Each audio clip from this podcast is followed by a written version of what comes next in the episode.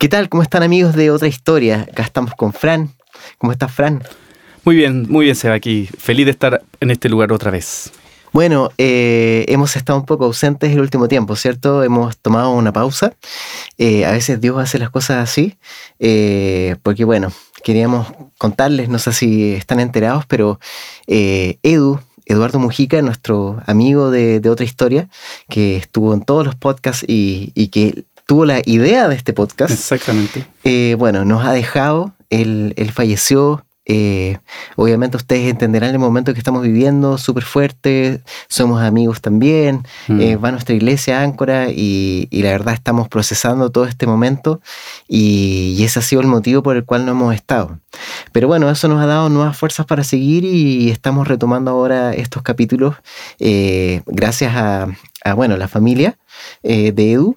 Mujica Solimano, que nosotros días antes de, su partida habíamos grabado cuatro capítulos eh, y este es uno de ellos y bueno, queremos, gracias a la familia, como, repito, eh, vamos a poder mostrárselos para que ustedes lo puedan escuchar y, bueno, y en memoria de, Edu eh, también que puedan compartir por última vez estos episodios.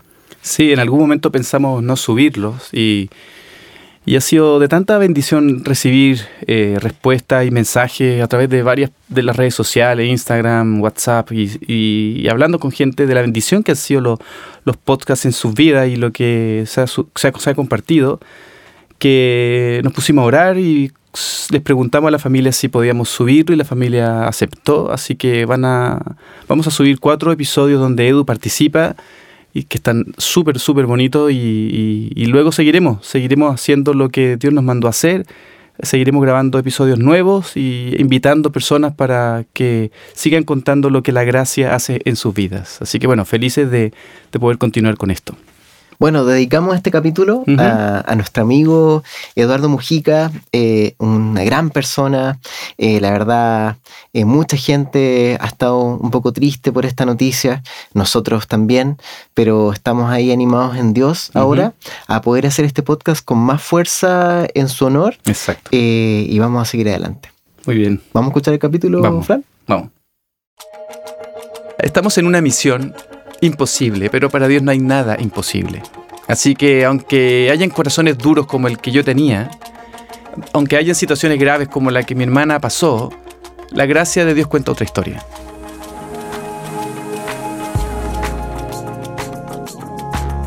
Y aquí estamos de vuelta en otra historia. ¿Cómo están todos ustedes, mis queridísimos? Oh, qué buena onda estar acá de nuevo, todos juntos para contar otra historia, como dice el SEA. Feliz de poder estar aquí compartiendo con ustedes. Sabemos que están, están siendo de mucha bendición las grabaciones con la gente. Tenemos harto feedback, así que bueno, démosle. Oye, sí, gracias por los que se nos han acercado a saludar. Eh, también los que nos han mandado un mensajito también. Se agradece mucho. En todo caso, lo hacemos siempre con la misma onda de siempre, relajados, tratando de compartir una conversación que es como que casi a puerta cerrada, pero están todos invitados. Del café al estudio. Eso, y es buenísimo ese feedback, ¿ah? desde los aportes hasta también las críticas. Críticas constructivas siempre hacen bien. ¿ah?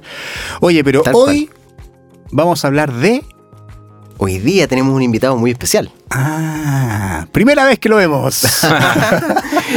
de hecho, podría leer su biografía, Edu, para ver quién, quién es. Bueno, nuestro invitado de hoy es... Nació en Viña del Mar, donde estudió en el colegio y la universidad. Se titula de biólogo marino. Recibe a Cristo a los 18 años, en primer año de la U exactamente el 20 de octubre de 1991. Es pastor desde 1998, por 15 años en otra iglesia y 6 años en nuestra iglesia Áncora. Epa. Casado hace 19 años. Wow. Tiene dos hijos y un perro maravilloso que se llama famoso Spurgeon. Fantástico. Nuestro invitado hoy es nuestro pastor Francisco, más conocido como Fran. y panelista de otra historia. Eso. Le vamos a dar un aplauso con los programas de la televisión. Porque se merece, se lo merece. Y sabes que es bueno tomarse un tiempo y como también saber un poco más de nosotros, ¿no? Sí. Eh, entrar en tierra derecha, porque bueno, ya nos estamos haciendo amigos, nos estamos escuchando en el podcast. Entonces, Fran, queremos conocerte más en profundidad, eh, especialmente a la gente que, bueno, que ha ido a Áncora o que va a ir a Áncora.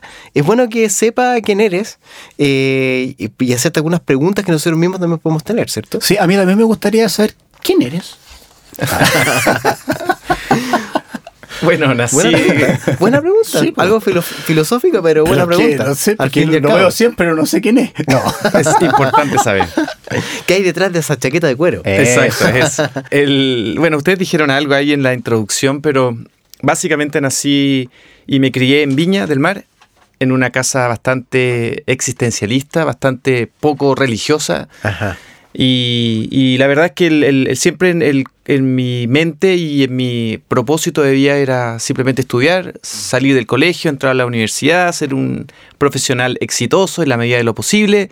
Y eso era la vida, realmente. Esforzarse, de alguna manera, como se dice en buen chileno, sacarse la mugre trabajando para poder avanzar en la vida y listo, y ser alguien dentro de este planeta. Y eso era todo, ese era todo el propósito en mi vida. Una, era una vida bastante, un poquito pesimista también. Ujú. Súper existencialista. El colegio en el que yo estaba era muy laico, la ¿En qué- Alianza qué Francesa. Alianza Francesa. Así que era, había muy poco, muy poco de religiosidad y de religión y de espiritualidad y era bastante, bastante humanista en muchos aspectos. Bueno, Ese fue mi fondo. Un poco lo que estáis contando ahora es, un- es la realidad de muchos en general. O sea, el tema de, de- de estudiar, para sacar una carrera, eh, tener una buena pega, ser exitoso, tener Exacto. lucas. Es un poco la, la realidad de muchos, diré yo. ¿no? Hoy yo diría que hasta hace muchos años, o, o para mucha gente actualmente inclusive, es como el fin último. O sea, como lo máximo que tú puedes aspirar de propósito de la vida. Sí, quizá hoy día ha cambiado un poquito la Sí. mentalidad de los jóvenes con respecto Exacto. a su, su propósito en la vida, pero para nosotros, los de sobre 40, definitivamente era, era trabajar y perpetuarse en ese trabajo quizá para siempre. ¿no? Exacto. Exacto. Mira, oye, eh, cuéntanos un poquito. Bueno, ya no, ya no hiciste una pequeña introducción, pero ¿cómo era Fran antes de conocer a Cristo? A ver. Pues la verdad. ¿eh? La Sí, verdad. oh, sí, obviamente. Sin era, filtro. Era, era una persona sin compromiso.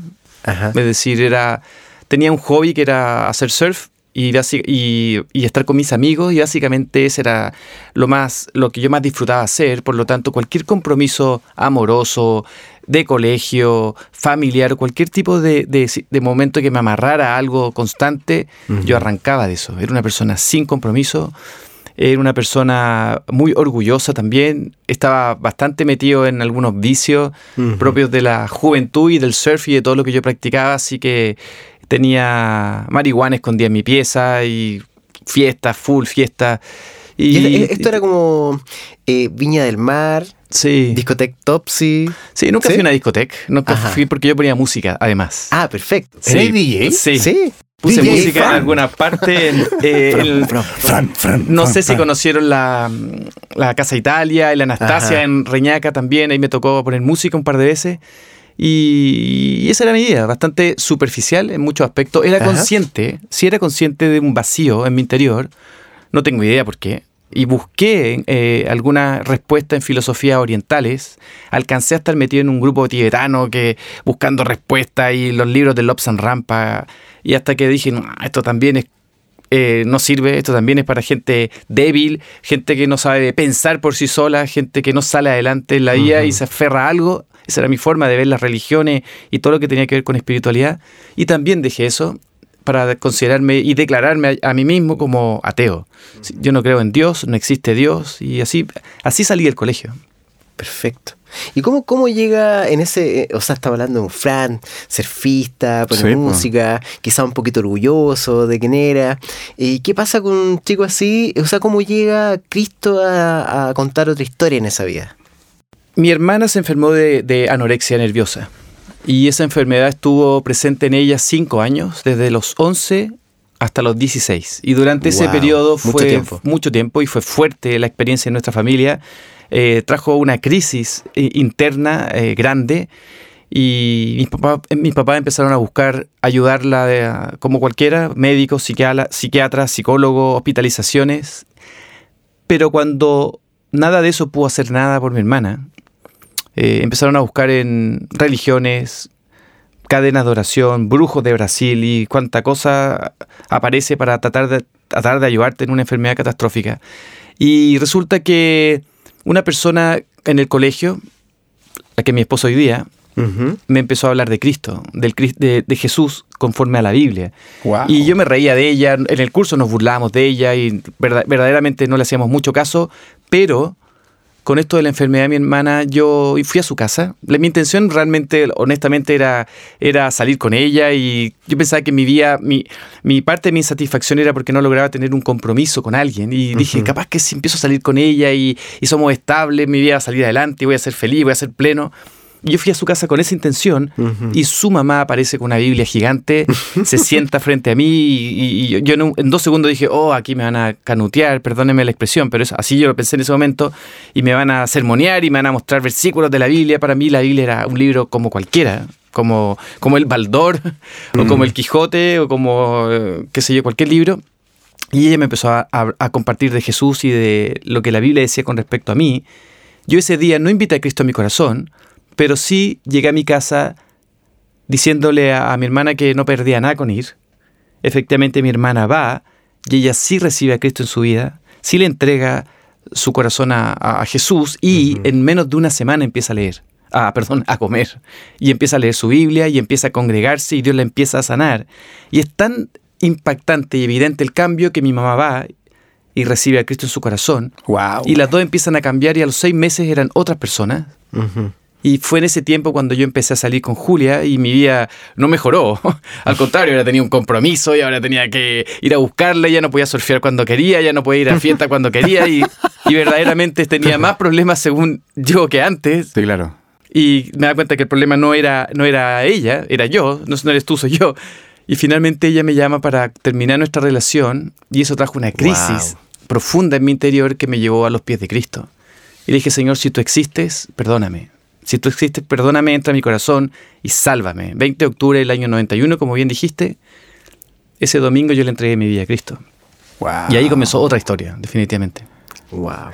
O sea, una podríamos decir que tu familia estaba como súper complicada con la enfermedad de tu hermana eh, y todo eso generó una obra de Dios ahí que fue poquito a poco haciendo un cambio. Sin duda, y, y si bien fue una tragedia enorme en muchos aspectos, hoy mirándolo hacia atrás, si no hubiese sido por esa situación, ninguno de nosotros hubiese venido a Cristo. Mi papá vino a Cristo dos años después y resultó que toda la familia íbamos a la iglesia juntos cuando unos años atrás era impensado que alguno de nosotros pisara una iglesia cristiana, mucho menos todos juntos. Bueno, en tu caso me hace pensar de que muchas veces uno dice, bueno, no entiendo por qué Dios permite esto.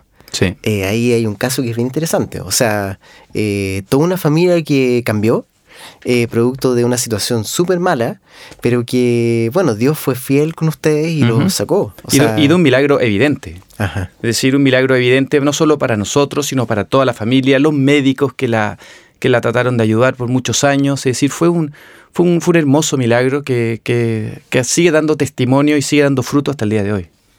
Nosotros ya tuvimos un capítulo acá donde estuvimos con una chica eh, doctorada en, eh, ciencia, discípula de, un premio Nobel, y tocábamos un poco el tema de, ciencia y, Dios, o ciencia y cristianismo. Tú estudiaste eh, biología marina. Sí. ¿Cierto? Eres biólogo marino. ¿Cómo fue el tema tuyo ahí de enfrentar el cristianismo, no de enfrentar, sino que hacer convivir el cristianismo con la ciencia? La verdad es que para mí no fue tanto conflicto, porque eh, verdaderamente en la medida que fui conociendo la Biblia y avanzando en mi carrera, era evidente la mano de Dios detrás de todo lo creado, desde mi perspectiva. Sin embargo, sí me tocó tener varias discusiones eh, y algunas un poquito acaloradas también con algunos profesores con respecto a si se podía ser cristiano y científico a la vez. Y recuerdo perfectamente estar en clases de evolución y el profesor se molestó en un momento eh, y dijo, ok, no mezclemos peras con manzanas, la religión con la religión, la ciencia con la ciencia, y él siguió haciendo su clase, y porque yo trataba de, hablar de algunos conceptos que la evolución no ha aclarado aún. Entonces, eh, sí me tocó, me, tocó un poquito esa parte, alguna vez algún profesor me trató de mente estrecha, por ser cristiano. Y, entonces no me llamaba Francisco Cifuente, era mente estrecha. Hey, mente estrecha, léete este paper. Oye, mente estrecha, haz, eh, tienes que disertar. Y, pero yo lo aceptaba porque yo quería salir de la universidad. Es decir, en algún momento dije, voy a hacer una tesis para demostrar el creacionismo y para demostrarle todo. Y de repente, un buen consejo que me dieron fue: ¿quieres salir de la universidad o querés quedar repitiendo un montón de años? Y dije, no, quiero salir. Y entonces hice una tesis a gusto de los profesores y salí. Y, y, en ese sentido no fue un gran conflicto para mí, pero sí existe, sí existe. No, la verdad es que, que se menosprecia quizás el hecho de creer en, en Dios por parte de la comunidad científica, no todos, obviamente no todos. Para mí la ciencia y la fe caminan juntas. No son, no son un matrimonio divorciado, son un matrimonio que pueden caminar perfectamente juntos. Oye, y sabes que parte de la historia de Fran es que fuiste pastor a los 21 años, ¿verdad? Sí, comencé a pastorear a los 21 años. ¿Cómo es eso? Porque igual es como bien heavy. O sea, perdona, a los 21 años tú todavía estás en la universidad. A los, sí, estaba en la universidad, exactamente. con todo lo que tú me estás contando, de que, el mente estrecha, además de confrontar a veces a los profesores, comenzaste a pastorear. Sí, comencé a pastorear en Quilpué a un grupo de gente en, una casa. Ah, y en la universidad teníamos un grupo de, estudio bíblico, lo hacíamos en el patio de la universidad y hubo mucha gente que recibió a Cristo, profesores, eh, gente de la biblioteca, de la fotocopiadora. Es decir, fue, fue un hermoso tiempo. Para mí, yo recuerdo la universidad como un gran campo misionero y, fue un tiempo hermoso, hermoso. Pero sí, partí a los 21 años pastoreando en Quilpué y estuve ahí cuatro años pastoreando hasta que salí de la universidad, comencé a trabajar eh, como, consultor científico y Dios me llamó a dejar mi trabajo para ser pastor de tiempo completo a los 25 años. Y ahí a los 25 años ya me vine a Santiago para pastorear por 15 años una iglesia más tradicional, ¿Ya? Eh, bíblica, pero mucho más eh, casera, más cerrada en muchos aspectos. y por 15 años fuimos pastores con, liderando con mi esposa ahí, hasta que renunciamos el 2013 para comenzar Áncora con una visión mucho más fresca, mucho más contemporánea, eh, más abierta también en, varios aspectos. Oye, no está en la pauta, pero me nace eh, hacer esta pregunta. Cuando tú te refieres a una iglesia más cerrada, y después habla de Áncora, una, iglesia con, como, más, más dispuesta, más, más abierta, ¿cuál es, cuál es la esencia? Yo creo que la, todos, todos hablamos de que queremos alcanzar al mundo y que el Evangelio es para toda la gente, pero sin querer queriendo o queriendo, nos podemos volver un poco exclusivos. y, la iglesia tiene que ser un lugar inclusivo. Y de alguna manera empezamos a ponerle estándares a las personas o, requisitos a las personas para pertenecer, cuando en realidad la iglesia debería ser un lugar donde podemos ir tal como somos. Y, y, somos amados y aceptados tal como somos. Y obviamente que es Dios quien transforma nuestra vida. Pero como iglesia muchas veces podemos cometer el error de empezar a etiquetar o, sí, o poner un estándar en las personas que yo quiero que sean parte de mi iglesia. Y creo que eso no es correcto. Creo que no es, no es lo que Jesús hizo, pero era lo que los fariseos hacían. Entonces, creo que hoy día hay mucha de religiosidad en las iglesias eh, y falta amor, simplemente. Bueno, en, ese sentido nosotros que vamos a Áncora y conocemos Áncora, y me imagino que muchas de las personas que están escuchando, eh, tienen la percepción de que Áncora es un lugar súper abierto. Es mm. como bienvenido a casa y muchos conceptos que, también hemos escuchado, por ejemplo, en Hilson. Sí. ¿Qué, cómo, ¿Cómo hicieron esa transición? ¿Cuáles fueron las influencias que de alguna manera tocaron su corazón? La verdad es que Así un resumen, conocer para, para mí y, y, Julia, conocer Hilson fue una bendición enorme, porque verdaderamente encontramos en, ello una iglesia, efectivamente, que, el motor o el corazón era la gente. Obviamente Dios estaba en el primer lugar, la palabra, eh, la presencia del Espíritu Santo, pero obviamente que tú notabas que la gente era importante. Y en ese sentido, para nosotros fue, fue clave ver que toda la gente era importante. Hay iglesias que donde tú puedes eh, o te pueden enseñar a amar la Biblia mucho.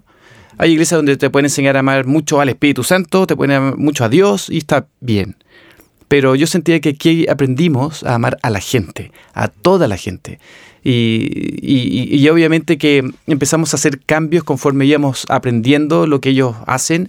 Y ha sido una bendición gigante lo que estamos viviendo en Áncora hoy. De, bueno, desde que comenzamos, pero lo que estamos viviendo hoy es una bendición enorme ver a las familias llegar, a los niños pequeños invitando a sus papás y a sus abuelos a la iglesia cuando pasa lo contrario generalmente. Aquí son los hijos y los, y los jóvenes trayendo a sus papás a la iglesia.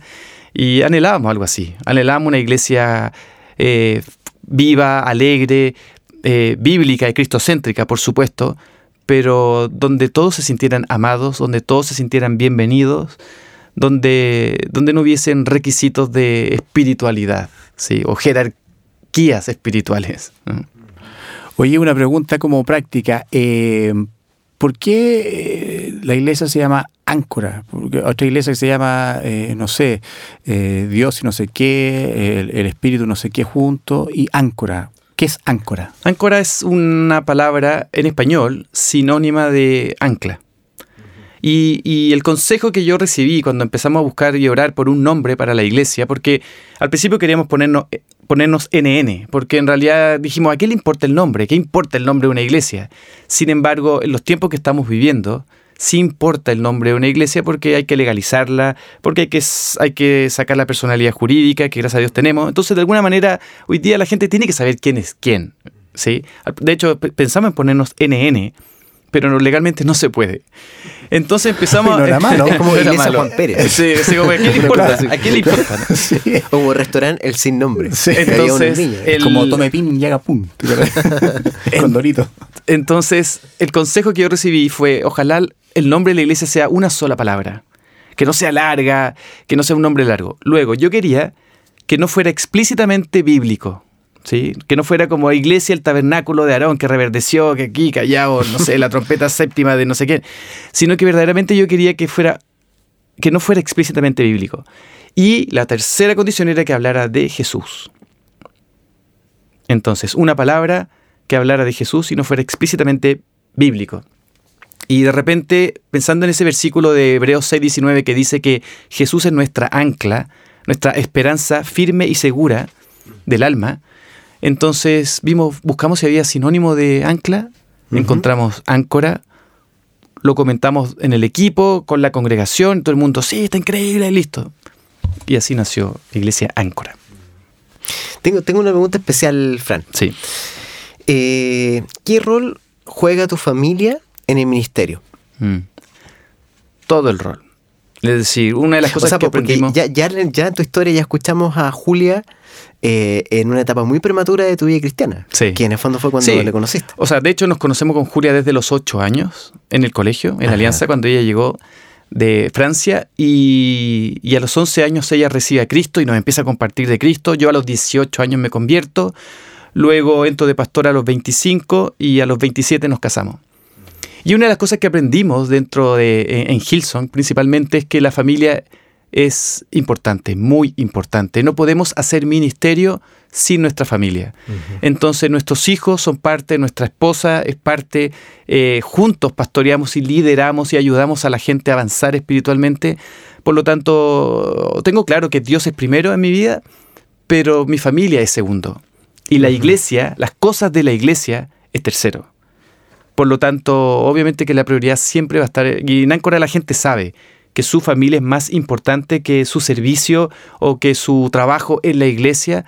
Queremos que la familia entera vaya a la iglesia y nuestro corazón está en la familia, 100%. Así que el rol que cumplen para mí es el, más importante, el más importante.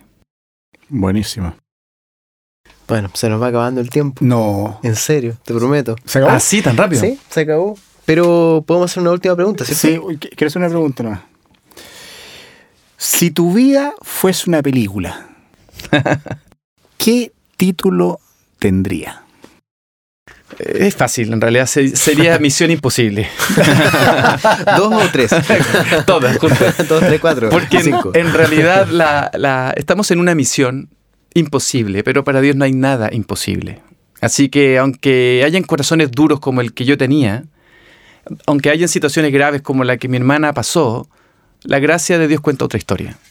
Así que estamos en una misión imposible que Dios hace posible. Buenísimo. Puro Excelente. coraje. Me Sí, encantó. fantástico. Oye, ¿sabes qué? ¿Qué? Una sorpresa. ¿Cuál? Vamos a tener próximamente, en los próximos podcasts, a Julia aquí. No. Para replicar toda esta Buenísimo. entrevista. Para ver si todo lo que yo dije es cierto. Vamos a preguntar todos si están, Sí, están así. eso. Pero ¿sabes qué? No, nos gustaría que dejaras una pregunta planteada para Julia. ¿Qué te parece? Y se Una- la hacemos la próxima. Una pregunta que le pueden hacer a Julia es, ¿cómo se ve ella en 10 años más en la Uh, iglesia? wow, excelente. Muy bueno. ya. Bueno, si quieren saber la respuesta, tienen que escuchar el podcast que viene, porque Eso. ya viene Julia. Eso. ¿Les parece? Sí. Bueno, se ha Excelente. acabado, amigos. Oh, Bueno, Oye. gracias. Oye, Fran, gracias a ti. Dios Gracias por compartirnos increíble, increíble lo rápido que pasó, ¿ah? Sí, Muy bueno. como siempre. Sí, ya, un aplauso para nuestro querido pastor. Bueno, en todo caso, cualquier pregunta siempre lo tenemos acá en el podcast. Así que sí, si pues, se nos no, quedó no. algo pendiente, en el próximo terminamos. Sí, pues.